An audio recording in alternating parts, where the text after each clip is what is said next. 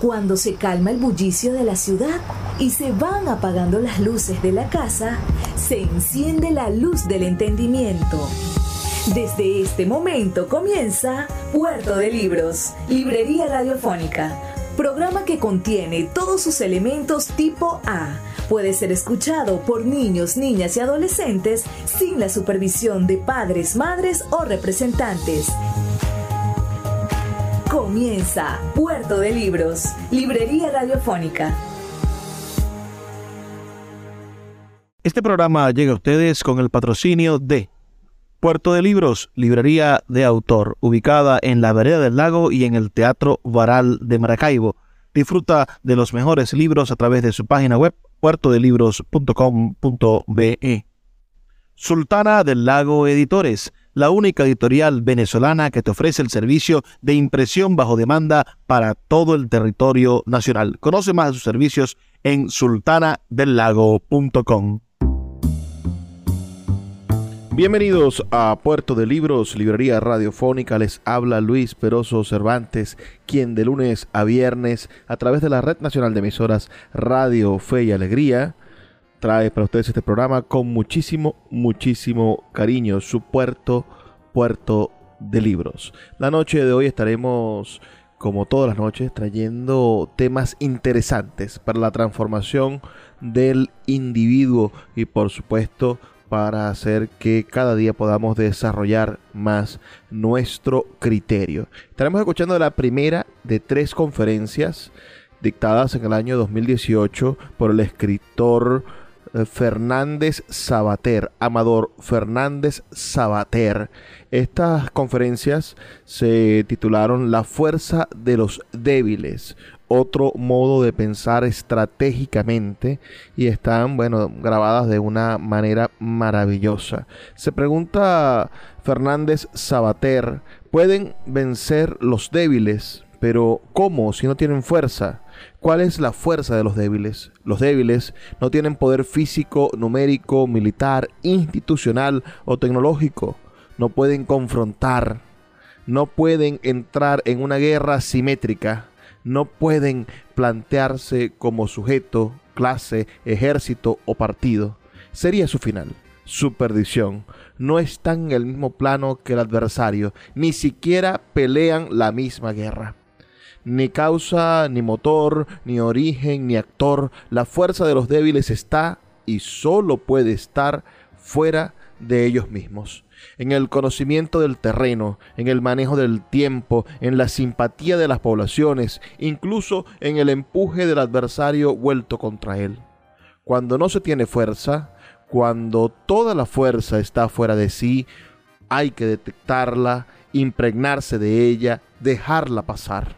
La fuerza de los débiles no es la fuerza de voluntad, sino la de escucha y la pasividad, el tacto o la capacidad de amistarse.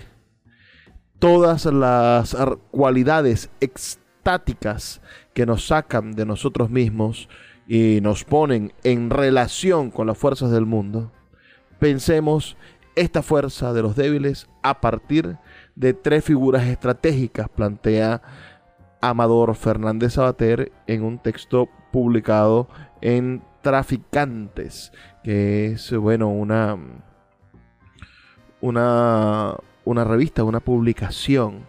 En, este, en esta conferencia, estas tres conferencias que integran este ciclo de conferencias, La fuerza de los débiles, otro modo de pensar estratégicamente, hoy vamos a estar trabajando con la primera sesión de, esa, de ese taller o de este, este grupo de charlas que dictó este maravilloso escritor español, bueno, la primera sesión se titula La guerrilla de Lawrence de, de, Arabia, que es sin duda, ustedes sabrán, un grandioso personaje de la historia egipcia y de la Primera Guerra Mundial.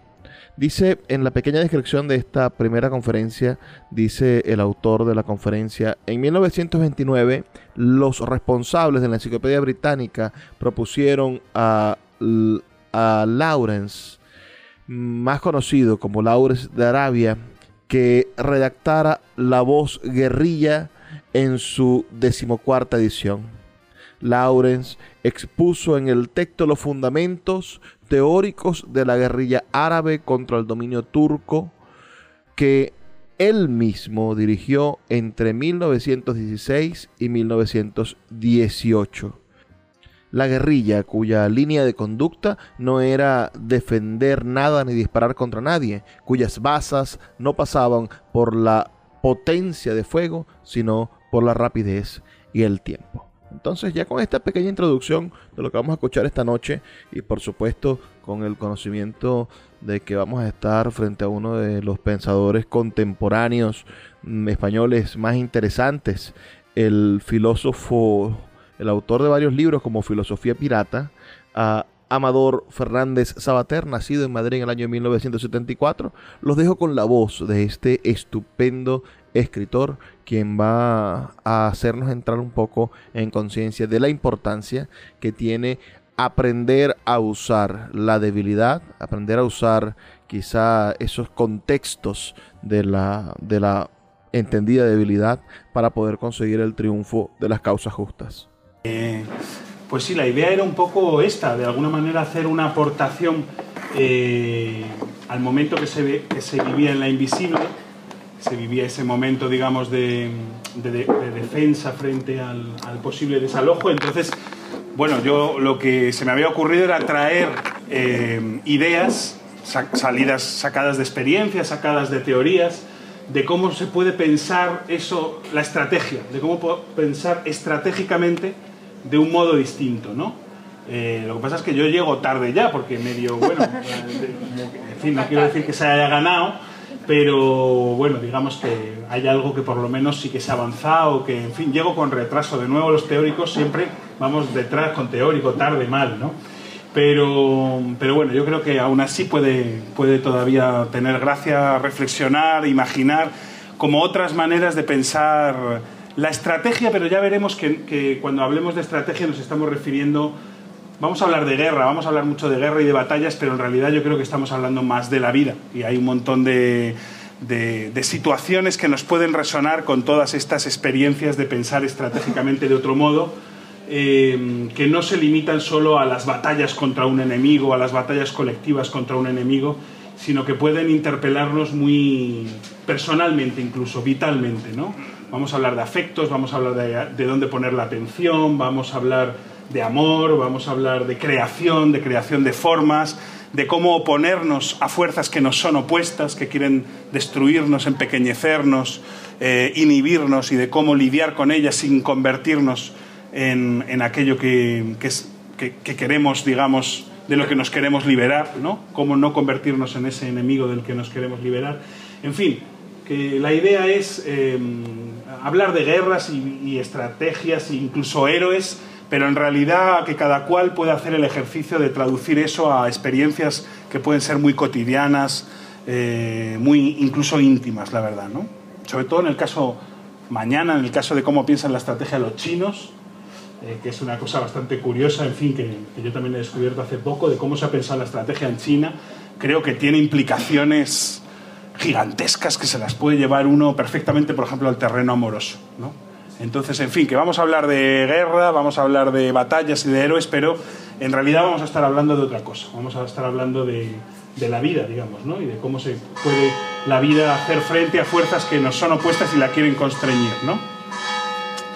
Em, bueno, nada, simplemente porque esto de la fuerza de los débiles, eh, a mí se me ocurría este título porque lo que la pregunta que me interesa es eh, de dónde sacan fuerza los que no tienen fuerza, ¿no? Los que no tienen una fuerza. ¿Pero qué hora es ahora, no? Son ya las 37 esto va a ser, así, así ¿no? Aquí hay miles de campanas, ¿eh? Esto va a ser así siempre, ¿eh? A las y cuarto, a las menos cuarto. Son las 49 y media, algo así. Es llamando a misa. Es llamando a misa, a gente que, que no termina de ir, ¿no? Eh, ¿Eh? Son tres toques. Interrumpirán tres veces. es necesario, sí, porque si no, a ver quién sale a la misa. Bueno, eh, y la fuerza de los débiles. ¿Por qué esto, no? Porque, se, bueno, digamos, la idea es qué fuerza tienen aquellos que no, son, no tienen fuerza. que no tienen fuerza, por ejemplo, física. Ni siquiera son muy valientes, por ejemplo. Los que no tienen fuerza institucional, no tienen una institución detrás. Los que no tienen fuerza económica, no tienen mucho dinero. Los que no tienen fuerza eh, militar, numérica, ¿no? Los que no son un gran ejército pueden ser pocos, pueden ser un puñado, ¿no? Es decir, los que no tienen en sí mismos la fuerza, ¿dónde pueden encontrar la fuerza? ¿no? Eh, mi idea es un poco que en los tres casos que vamos a ver, hoy el caso de Lorenz de Arabia, mañana cómo piensan la estrategia en China, cómo se ha pensado la estrategia en China, y el último día esto que se llama la práctica del disimulo, eh, son maneras de encontrar la fuerza fuera de ti mismo. En el caso de Lorenz os avanzo un poco, pues es encontrarlo en el manejo del tiempo, en la simpatía de las poblaciones, en el conocimiento del, territorio, en este caso el desierto, ¿no? Entonces son maneras de encontrar la fuerza fuera de ti mismo, porque tú no la tienes, tú eres débil, eres un sujeto débil, ni siquiera eres sujeto, ¿no? Eh, tienes que encontrarla fuera de ti y por lo tanto tienes que desarrollar sensibilidad para escuchar, para captar, para conectar, para hacerte amigo de energías y fuerzas que están fuera de ti, que no las tienes tú, no puedes contar con ellas porque no tienes un gran ejército, porque no tienes dinero, porque no tienes una institución detrás. Las fuerzas están fuera de ti. Y por lo tanto las sensibilidades que tienes que desarrollar son sensibilidades a cómo conectarte con fuerzas que no son tuyas. Y por esto lo de la, fuerza de los, de los débiles. Y, y bueno, yo creo que vamos a entrar ya con lo de Lorenz. Eh, no sé si, bueno, poner unas imágenes al principio de la película, que es un peliculón, además se rueda en Andalucía, en Almería. Eh, es una película de tres horas de David Lean, eh, con, un, con un montón de actores súper buenos. Peter O'Toole haciendo de Lawrence de Arabia, Tony Quinn haciendo de Auda, Omar Sharif haciendo de Ali. Bueno, es un reparto así muy espectacular y la película es muy emocionante, la verdad. Está basada en el diario árabe de Lawrence de Arabia, que es este libraco de 700 páginas que yo estoy releyendo ahora y es maravilloso, la verdad, con una escritura muy contemporánea, con una fuerza tremenda, eh, que perdió el hombre en un taxi, ¿no? Digo, cuando se nos perdamos un email o lo que sea, pensemos en que Lorenz de Arabia perdió todo este libro en un taxi, tuvo que volver a reescribirlo y yo creo que ya no nos, se nos pasará antes el enfado por la pérdida de nuestro email o lo que sea. Em, pues la película está basada en esto, que se llama El diario árabe de Lorenz, se llama Los siete pilares de la sabiduría, y la verdad es que es, una, es un peliculón y bueno, un poco por ambientar también quién es este personaje, de qué escenarios vamos a hablar, de qué paisajes, pues poner por lo menos algunas imágenes que nos pongan un poco en situación y luego durante la charla las voy yo retomando y explicando un poquito. Escuchas Puerto de Libros con el poeta Luis Peroso Cervantes. Síguenos en Twitter e Instagram como arroba Librería Radio. Puerto de Libros, librería de autor. Siete años siendo la librería virtual más grande de Venezuela, con dos sedes físicas, una en el Teatro Baral de Maracaibo y otra en la Vereda del Lago. Es un centro cultural dedicado al libro, proyecciones de cine gratuitas, talleres literarios, formación de nuevos escritores, talleres de teatro y de música, todo en un espacio dedicado al mundo de los libros y del conocimiento. Síguenos en nuestras redes sociales arroba puerto de libros y compra todos nuestros libros en la página web www.puertodelibros.com.be. Puerto de Libros, la librería que estás buscando. El poeta Luis Peroso Cervantes le acompaña en Puerto de Libros, Librería Radiofónica, por Radio Fe y Alegría, con todas las voces.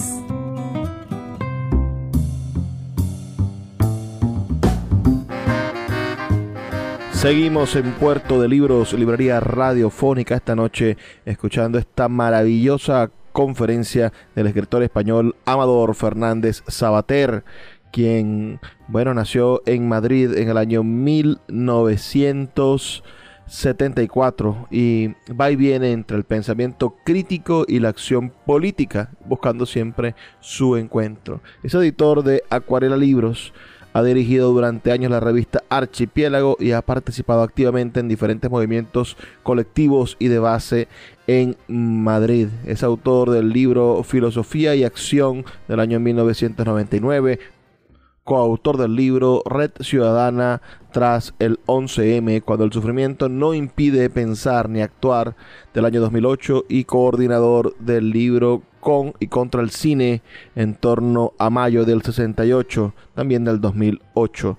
Trabaja en radio, en Radio Círculo, con un programa titulado Una línea sobre el mar, que se transmite por supuesto en España y que está dedicado a la filosofía de garaje. Este es el autor que esta noche conversa con nosotros, o nosotros tenemos la capacidad de conversar con él, de escucharlo a través de Puerto de Libros, Librería Radiofónica, su ciclo de conferencias La Fuerza de los Débiles, otro modo de pensar estratégicamente, específicamente su primera conferencia, La guerrilla de Lawrence de Arabia.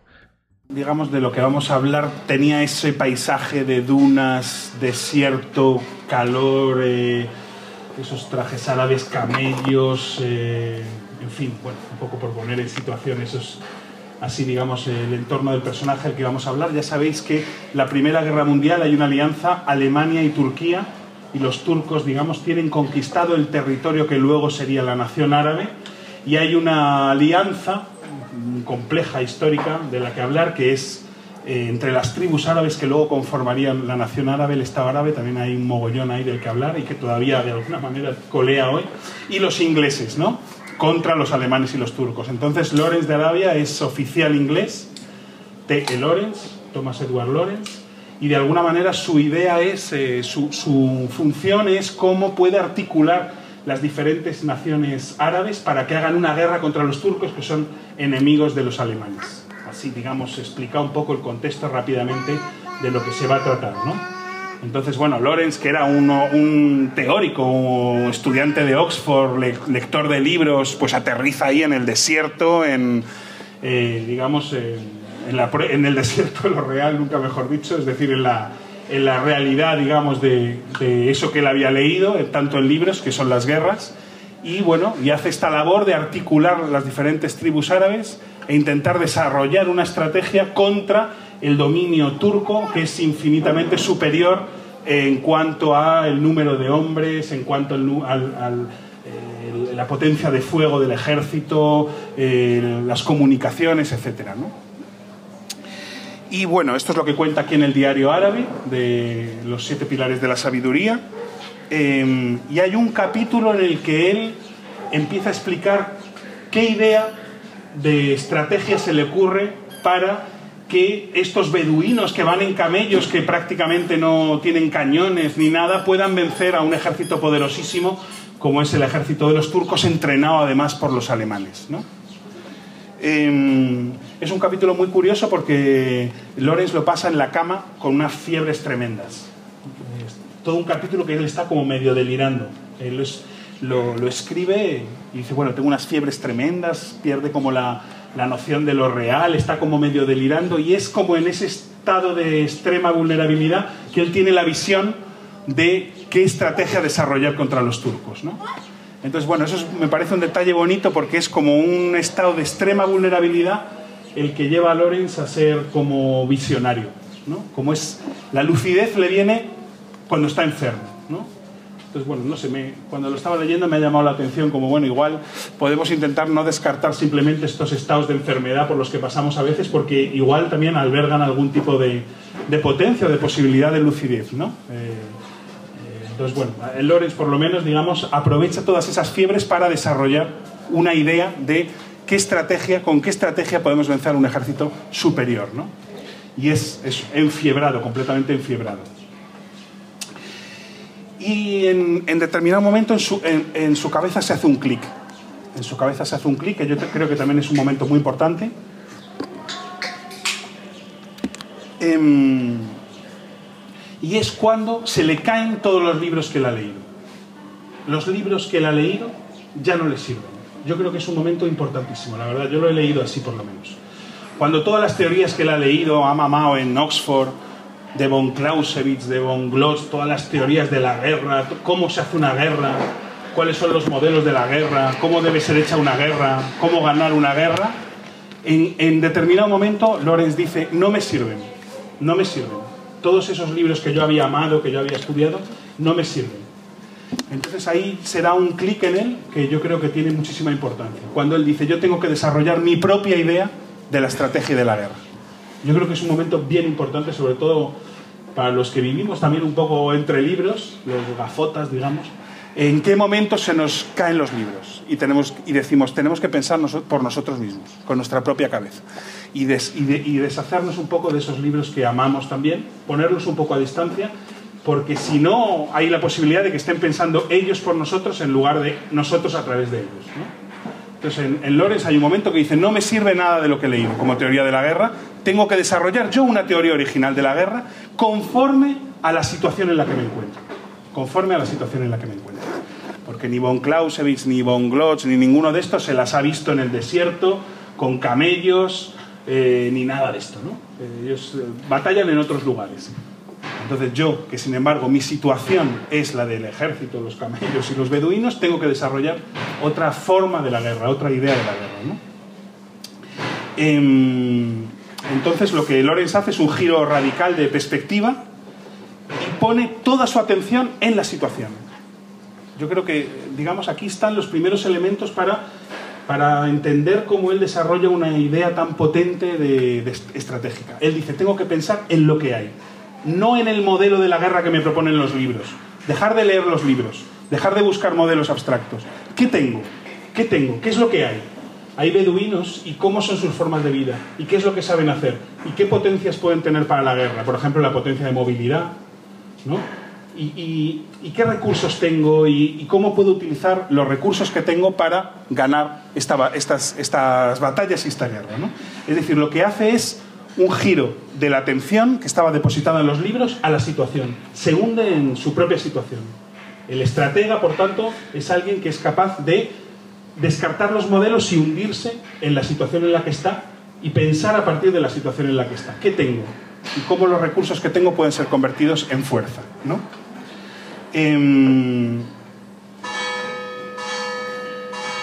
Este es el segundo, ¿no? bueno, em, bueno, y eso es desarrollar mi propio pensamiento al, en torno al problema de la guerra. Em, bueno, entonces, bueno, hasta aquí tendríamos como dos consejos. Yo le saco hasta aquí dos consejos, digamos, a mi lectura de Lorenz. Una, no descartar esos estados vulnerables, porque puede haber ahí una lucidez.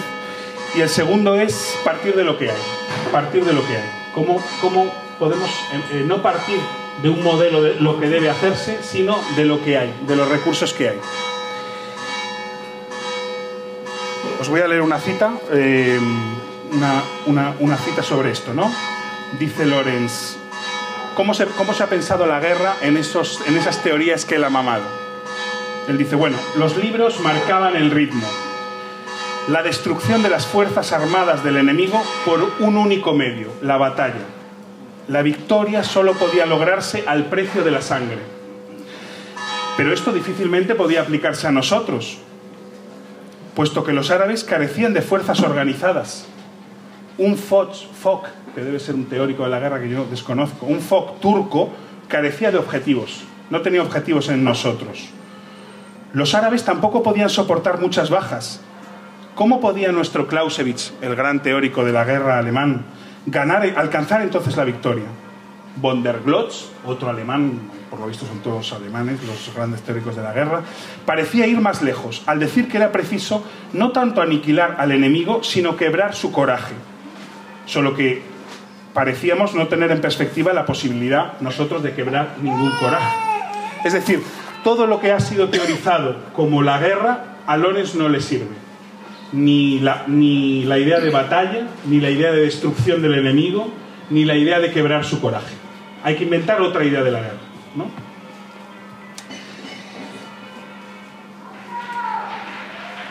Bueno, en esta, digamos, a la hora de, inventar su propia idea de la guerra, mm, hay una, yo creo una, una primera invención en Lorenz que es no pensarla según el esquema de los medios y los fines. ¿Cuál es la definición clásica de la estrategia? Pues es un pensamiento racional de los medios y los fines, los fines que quiero y los medios que tengo que poner en marcha para conseguirlo.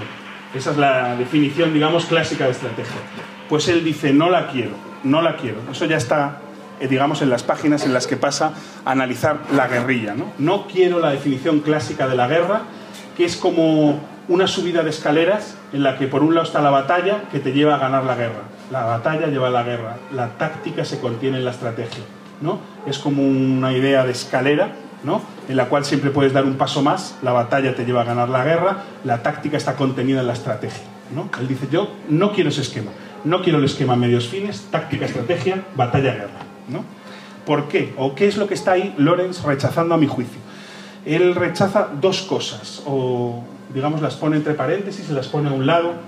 Y es que, a mi juicio, eso no lo dice él, la idea de estrategia clásica tiene dos ejes. Dos ejes. Finalidad, tenemos una dirección, tenemos un objetivo, y totalidad, es importante la visión de conjunto. ¿no? Finalidad, vamos hacia un objetivo, y totalidad, visión de conjunto.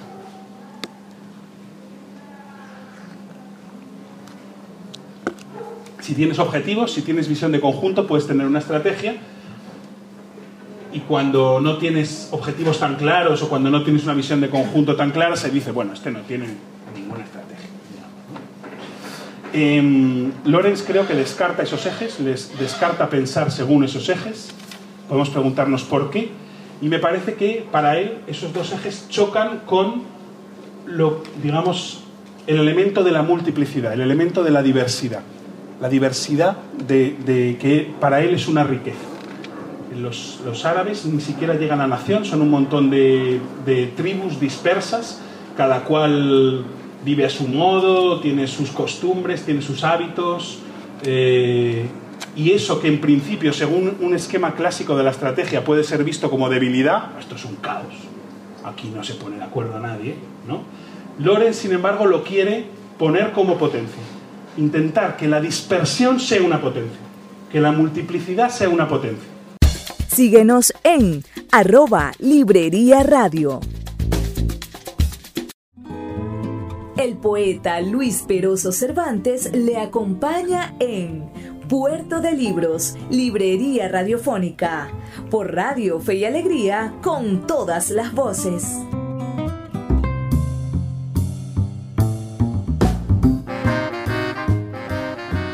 Seguimos en Puerto de Libros, Librería Radiofónica. Esta noche estamos escuchando nada más y nada menos que al escritor Amador Fernández Sabater, quien es autor de varios libros por demás bastante interesantes. En el año 2020 publica un libro titulado Habitar y Gobernar, Inspiración para una concepción política. En el año 2021 publica La Fuerza de los Débiles, el 15M en el laberinto español, un ensayo sobre la eficacia política. También podemos encontrar entre los libros de este interesantísimo autor este título del año 2020, ah, Fuera de lugar, conversaciones entre crisis y transformación de Amador Fernández Sabater, que es bueno, la voz que hoy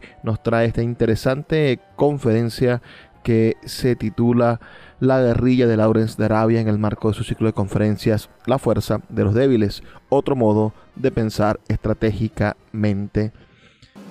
¿No? Mientras que la idea de estrategia clásica tiende a pensar lo contrario.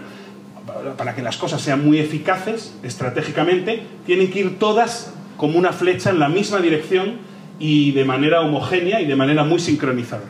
Pues Lorenz dice, eso es imposible en mi caso, porque yo no tengo ningún ejército turco ni alemán. Yo tengo un montón de, tribus que se juntan a mí y cuando quieren se van de la batalla. Eso en la película sale muy bien. Ellos van los árabes, hacen la guerra, mm, esquilman un tren que acaban de derribar y luego dicen, bueno, chao, ya nos veremos. Los ingleses dicen, bueno, y, no seguimos. Dicen, no, nosotros nos vamos a casa con esto. Ellos van cuando quieren y se vuelven cuando quieren. No someten su autonomía al poder de Lorenz. Eh, Lorenz es un general en el que ellos confían, pero no le deben ninguna obediencia. Entonces Lorenz dice, bueno, ¿cómo hacer de la diversidad que tengo una fuerza? Porque si aplico sobre la diversidad que tengo de fuerzas, de tribus, de tiempos, de hábitos, de mundos, el esquema clásico de la, de la estrategia, eh, lo que voy a tener es, es, que eso solamente lo voy a ver en términos de debilidad, de pobreza, de algo que no llega a ser lo que debería ser para ser eficazmente, estratégicamente potente. ¿no? Entonces, mmm, las, ideas de finalidad y de totalidad chocan, para, es mi juicio, para, con la idea de multiplicidad. Claro, porque, por ejemplo, la idea de visión de conjunto eh, a, las, a, las, a, las, diferentes partes no les concede nunca eh, como un valor en sí mismo. ¿no? Las diferentes partes tienen valor si hay una visión de conjunto que las organiza, pero por sí mismas no la tienen. ¿no? Por sí mismas no la tienen. Es, un, es como algo de Silvanao, que si no está tejido según un plan de conjunto, es como algo caótico, disperso. Y sin embargo, Lorenz lo ve distinto. Cada tribu, cada iniciativa, cada fuerza tiene valor en sí mismo, tiene una inteligencia en sí mismo, tiene, una autonomía y yo se la quiero dar. ¿no? Pues la idea de totalidad es enemiga o choca con la idea de multiplicidad o impide, digamos, recogerla en su potencia. Y la idea de finalidad y de objetivos plantea una línea única en el tiempo y un tiempo único. Entonces está lo prioritario y está lo secundario, están los avances y están los, los retrocesos. Pero, dice Lorenz, ¿y si en una guerra hay una multiplicidad de tiempos? No hay solo una línea hacia un objetivo y en esa línea vamos viendo los avances y los retrocesos, sino que hay una multiplicidad de tiempos, una multiplicidad de estar en la guerra, de formas de estar en la guerra, de tiempos de estar en la guerra. Entonces, bueno, esa visión clásica de la estrategia es jerárquica, plantea un Estado mayor, que es el que sabe, que es el que ve, que es el, el que decreta la finalidad, la totalidad, y las fuerzas en su diversidad para ser eficaces tienen que subordinarse al plan, al modelo que decide, que decreta el Estado Mayor, que es en lo que las películas estos se juntan siempre en una tienda, digamos, y ponen ahí un mapa sobre el terreno y deciden lo que se va a hacer, ¿no? En un lugar abstracto se decide lo que todas las fuerzas van a hacer. Sin embargo, Lones decide que no es su esquema, que no es su idea de la guerra, que él va a batallar de otra manera radicalmente distinta, ¿no? Entonces, lo que hace es sustituir la lógica jerárquica de la escalera, táctica, estrategia, medio, fin, batalla, guerra, por otros tres elementos. Va a poner una mirada atenta a otros tres puntos, ¿no? que son el algebraico, el biológico y el psicológico. Esto es una invención suya, esto es una, empieza ya a desarrollar la originalidad de su propio pensamiento. El pensamiento de los libros no me vale, porque los, libros no pueden pensar por mí porque no están viviendo lo que yo vivo. Si pienso desde los libros, todo lo que en, en mi situación pueden ser fuerzas van a ser anuladas. ¿no? Y eso es muy, muy gracioso en las escenas también de la película, que todo el rato los ingleses les dicen, necesitáis disciplina, necesitáis un mando, esto es un caos, ¿no? Porque ellos dicen, los árabes solo pueden ser eficientes si son como los ingleses. Y Lorenz dice, no, no, los árabes pueden ser eficaces a su manera. Ah, pero hay que respetar su manera. Una cosa que he pensado también viendo esto es, eh, claro, es muy fácil ser general a posteriori siempre, ¿no? Lo que habría que haber hecho y tal. Pero se me ocurre si la guerra civil no estuvo mal planteada poniéndonos en el punto de vista de los anarquistas o de los republicanos. Es decir, si lo que nos hubiera convenido más, eh, aquí ya me meto en un nosotros histórico, es eh, otra manera de guerrear. No, no, la, no la manera de guerrear de una guerra clásica, sino una guerra de guerrillas. Otra, otra guerra. ¿no? sé, bueno, en fin, me ha, me ha venido por pensar esto, ¿no? Sí, a las fuerzas que había entre los anarquistas, entre esa diversidad de tribus también, y de beduinos y de locos y de. ¿no? No le convenía tanto la lógica frontal de la guerra de posiciones del control de territorio, sino una guerra de guerrillas, desde el principio. ¿no? Es muy fácil ser general a posteriori siempre y venir a corregir lo que se hizo, ¿no? Eh, bueno, entonces, el, el, elemento algebraico. El elemento algebraico, dice Lorenz, es el elemento de ver todo lo que tienes, en su, en su dimensión casi matemática, digamos, ¿no? ¿Qué es lo que tienes? ¿Cuántas, ¿Cuántos soldados tienes? ¿Cuántos recursos tienes? Eh, entonces él dice, bueno, es un elemento muy inhumano. Es un elemento muy inhumano y a él no le gusta. Entonces dice, yo lo, lo encarno mucho en, lo encarno mucho en lo que tengo, en lo, con- en lo concreto, ¿no? La verdad es que es una persona, y eso en el diario árabe se ve, súper atento a todos los detalles. Yo creo que su estrategia, mi idea, es cuando lo he leído, es, él es un gran estratega porque está atento a todos los detalles. Los, los detalles de las diferencias entre las tribus, de los recursos, de las cosas más nimias. Mientras que el general yo creo que está siempre mirando tan desde lo alto la realidad que pasa por alto todos los detalles. Lorenz es buen general porque está todo el rato atento a los detalles más nimios de la vida cotidiana, de, las, de, lo que está pasando entre la gente, de los ánimos que hay, de por dónde laten los deseos, de las formas de vida, de, también de los recursos, de los, de- los animales que se tienen, de la dinamita que se tiene. Está súper atento como a todos los detalles más concretos, ¿no? Em, entonces, en el elemento algebraico, él dice, bueno, y hace un repaso de esto, hace un repaso, ¿cuánta gente tenemos? ¿Cuánta, ¿Cuántos camellos tenemos? ¿Cuánta dinamita tenemos? ¿no? Es decir, el elemento algebraico que es inhumano, matemático, que son números, él lo concreta mucho, lo concreta mucho y es muy hermoso como lo hace, la verdad. Em, con una atención extrema a lo que hay. ¿Qué hay? ¿Qué tenemos? ¿no? no poner la atención en el modelo abstracto de lo que debe hacerse, sino qué hay, qué está latiendo aquí ahora, cuáles son las potencias de lo que está pasando. ¿no? Bueno, el segundo elemento es el elemento biológico, la vida. Él dice es el elemento sentido, el elemento sentido, porque todo el rato él dice, el general tiene que sentir, el general son todo intuiciones, es todo instinto. El, general, el buen general es eso, es, es alguien muy sensible, es, de- es de- alguien que está sintiendo por dónde está pasando, eh, digamos, las ganas, los ánimos, el estado de- de, digamos, de, su ejército, ¿no? Es muy sensible, no, no, no abstracto, es muy sensible, ¿no? Entonces el elemento biológico es, es- es este.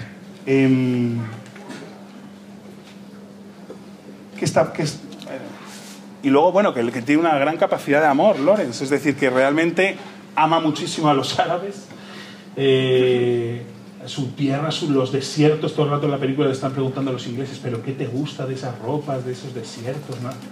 ¿No? Y, y él realmente, o sea, digamos que la atención es un ejercicio de amor, de alguna manera. O para poner atención hay que amar aquello, eh, lo que estás poniendo atención, porque es como, digamos, eso eh, vas a, a lograr verlo en su singularidad. Y Lorenz tiene una- un gran amor por, por los árabes, por los desiertos, por los paisajes, por los camellos, por la historia, por los hábitos, por los, por los trajes.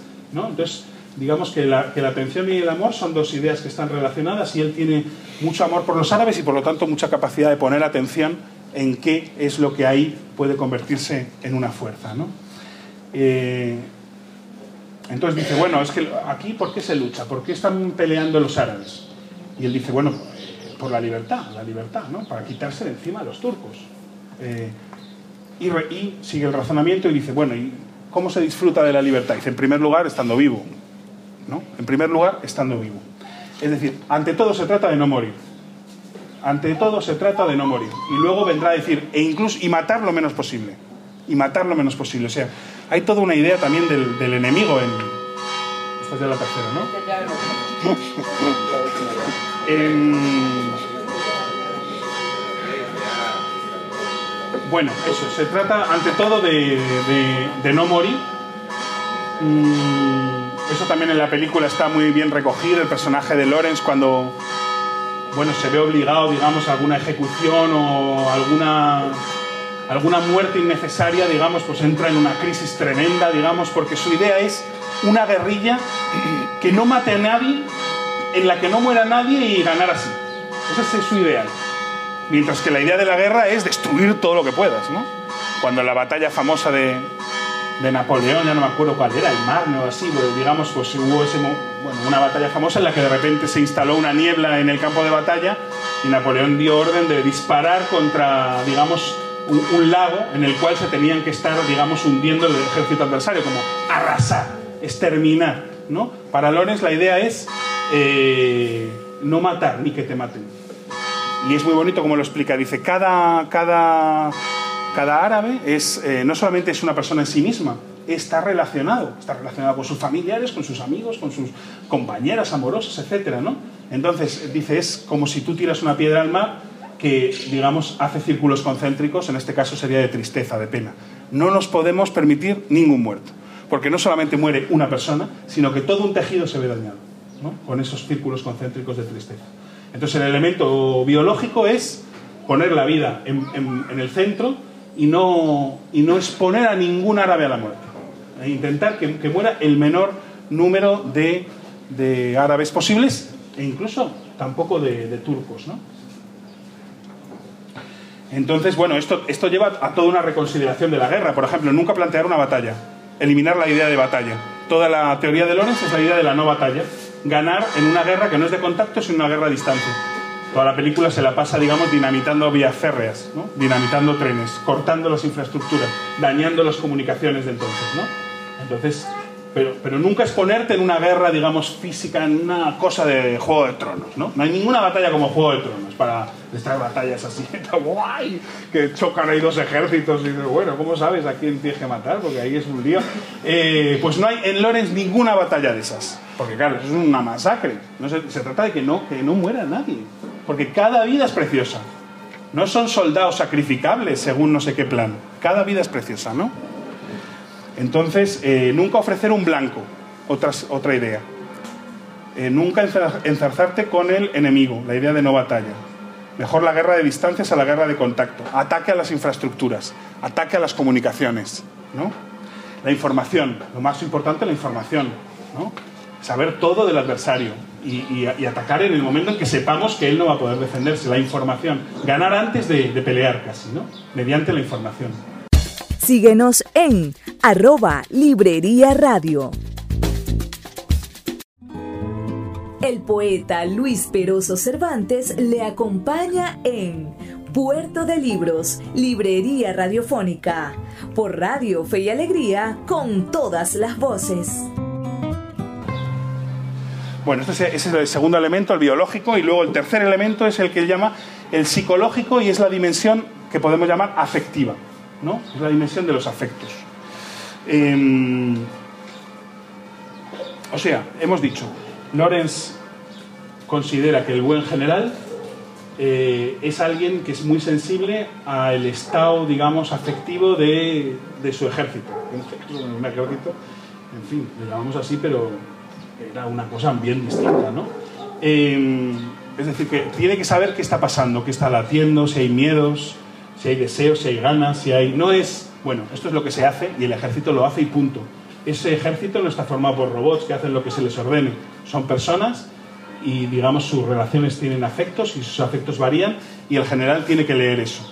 Leer eso para, para ver en qué, qué- cómo, en qué momentos está y entonces se pelea o no, ¿no? Le llaman el elemento diatético, ¿no? Eh, bueno, Lorenz también, en este tema de lo psicológico, él sabe que, que su ejército es incontrolable.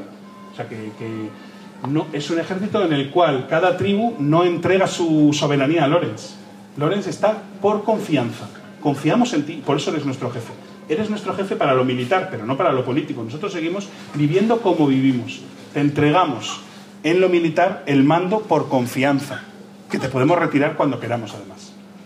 Y luego, cuando nos toque, nos queramos dejar de hacer la guerra, nos vamos a casa. ¿no? Y está esa escena genial con, con Anthony Quinn que dice, bueno, Lawrence, aquí hemos ganado, me llevo aquí un, un reloj absurdo, se lleva Anthony Quinn y tal, nos vamos. Y el, el otro general inglés dice, cobardes, ¿no? Tú dices, tú eres tonto, que tú también te irás a casa cuando quieras, ¿no? Cuando, cuando, cuando digamos, eh, consideres, ¿no? Pues nosotros ha llegado el momento. Bueno, es una escena muy buena, ¿no? Em, entonces Lorenz sabe del carácter incontrolable, no se puede mandar, no hay una, no hay una relación de mando, eh, sabe que van y vienen cuando quieren, que no son tropas regulares. Esto ya lo hemos visto, pero más allá, porque la cuestión afectiva no es solamente con respecto al propio ejército, es que también tienes que ver los afectos del ejército contrario, en este caso de los turcos. Si, tienen más miedo, o tienen más ganas, o tienen menos, o se lo creen más, o se lo creen menos, ¿no? Eh, aquí también Lorenz juega con, consigo mismo como figura mítica, que mete miedo a los propios turcos porque tiene la idea, se- ahí circula la imagen, él ya es un, antes de los medios de comunicación, pero ya está jugando con ideas que son muy, digamos, de una sociedad mediática, ¿no? Su propio mito crea mucho miedo entre los propios turcos y digamos que genera en ellos afectos de, temor y de debilidad, ¿no? Entonces manipular eso también, por ejemplo. Y, no solamente eso, sino que también tú tienes que estar atentos a los afectos de la nación que hay detrás de los turcos, Alemania, y los afectos que hay detrás de, de, de la nación que te apoya a ti, en este caso Inglaterra. Es decir, que toda la dimensión afectiva es muy compleja y muy vasta, pero importantísima, porque no sé, ¿por qué pierden los americanos la guerra de Vietnam? Porque los afectos en Estados Unidos son contrarios cada vez más a esa guerra. Oye, vuelven los cadáveres de los chicos americanos y eso siembra cada vez más un, polo de rechazo, de deserción, de esta guerra para qué, de que vamos a ganar allí. Entonces, digamos, todo ese plano es el plano afectivo que dice Lorenz. Ahí tenemos que intervenir. Por eso él dice, la propaganda, entre comillas, es más importante que, que las armas. La, propaganda o cualquier manera de, comunicativa de afectar en los afectos, digamos, de los otros es más importante que tu capacidad de fuego, ¿no? Que son elementos muy modernos, digamos, más, más casi de ahora, de una sociedad que está tan mediatizada y por tanto donde la cuestión afectiva es tan central, tan importante, ¿no? Él lo llama el arma metafísica. Y es lo que hoy, 100 años más tarde, los, los, estrategas de la guerra lo llaman la batalla en los corazones, ¿no? Batalla en las mentes y los corazones, ¿no? Cuando se hubo toda la guerra en Irak, en, bueno, la, la, batalla más importante se, juega en la mente y en los corazones de las poblaciones, ¿no? Y, eso 100 años más tarde de Lorenz y además un desastre, los americanos que son los que lo dijeron, dijeron un desastre, ¿no? Bueno, voy a ir terminando. Mm. Otra cosa interesante de Lorenz es que dice que el factor de fuerza más importante no es ni un ejército ni el otro, sino la gente que mira. La gente que mira, él dice, es más importante que los dos ejércitos, él dice.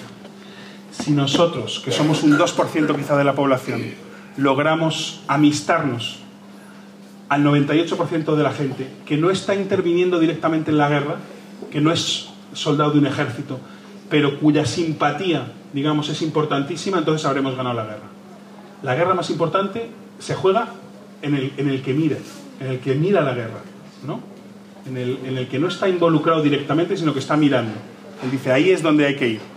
¿no? Nosotros tenemos que hacernos amigos de toda esa gente. Y por lo tanto tenemos que cuidarla también a, a la hora de hacer nuestros cálculos sobre la guerra, ¿no? Son cosas que luego, no sé, pues son cosas que podemos pensar en torno al maquis o eh, digamos, de cómo lo más importante no son los ejércitos en lucha, sino el tejido afectivo que está sosteniendo a esos ejércitos que luchan. En el caso de, de Arabia, el 98% de la población. Esos son los que van a, decidir si la guerra va de un lado o va del otro. El que mira, no el, no, no el que tienes enfrente, el que mira. ¿no? Ahí yo creo que hay un desvío de la atención muy interesante. ¿no? Hay que hacerse amigo del que mira. Eh, bueno, y por último, la última cuestión importante sería que para Lorenz, eh, eso, el enemigo no es tan importante. Si en la lógica de guerra el enemigo es la cuestión principal y su exterminio o el quebrar su voluntad, el, su coraje, es el, es el objetivo, Lorenz dice, si los turcos se fueran un día, si ellos se fueran, porque se pusieran enfermos o yo qué sé, se, se, acuerden que se han dejado el fuego en casa, encendido, lo que sea, se vayan, nosotros tan contentos. Nosotros estaríamos tan contentos. Nosotros no necesitamos al enemigo. Nosotros no somos dependientes del enemigo. Nosotros no hacemos una guerra contra el enemigo. Nosotros hacemos una guerra para liberarnos de un enemigo que nos impide, digamos, desarrollar nuestro propio mundo. Pero el enemigo, si se marchara, no es, no es nuestro eje central. No es nuestro eje central. El enfrentamiento no es lo fundamental en la, en la teoría de Lorenz. Cuanto menos enfrentamiento, mejor incluso. ¿No? Lo importante somos nosotros mismos. Y la vida y el mundo que seamos capaces de generar. Pero no el enemigo. ¿no? Si el enemigo un día desaparece, fenomenal. Estupendo. ¿no? no es el objetivo principal. ¿no? Si el enemigo se va, pues ya está, hemos ganado.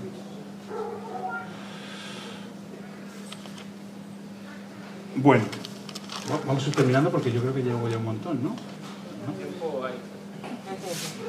Bueno, hay, en, en, el libro Lorenz cita un momento una, una frase de, yo decir de Anthony Quinn, ¿no? Pero Anthony Quinn es el actor de Auda, ¿no? Eh, que es el personaje que hace Anthony Quinn, que en determinado momento parece que dice, le dice a Lorenz, no es un ejército, lo nuestro es un mundo en marcha. No es un ejército, es un mundo en marcha. Me ha parecido preciosa esa frase.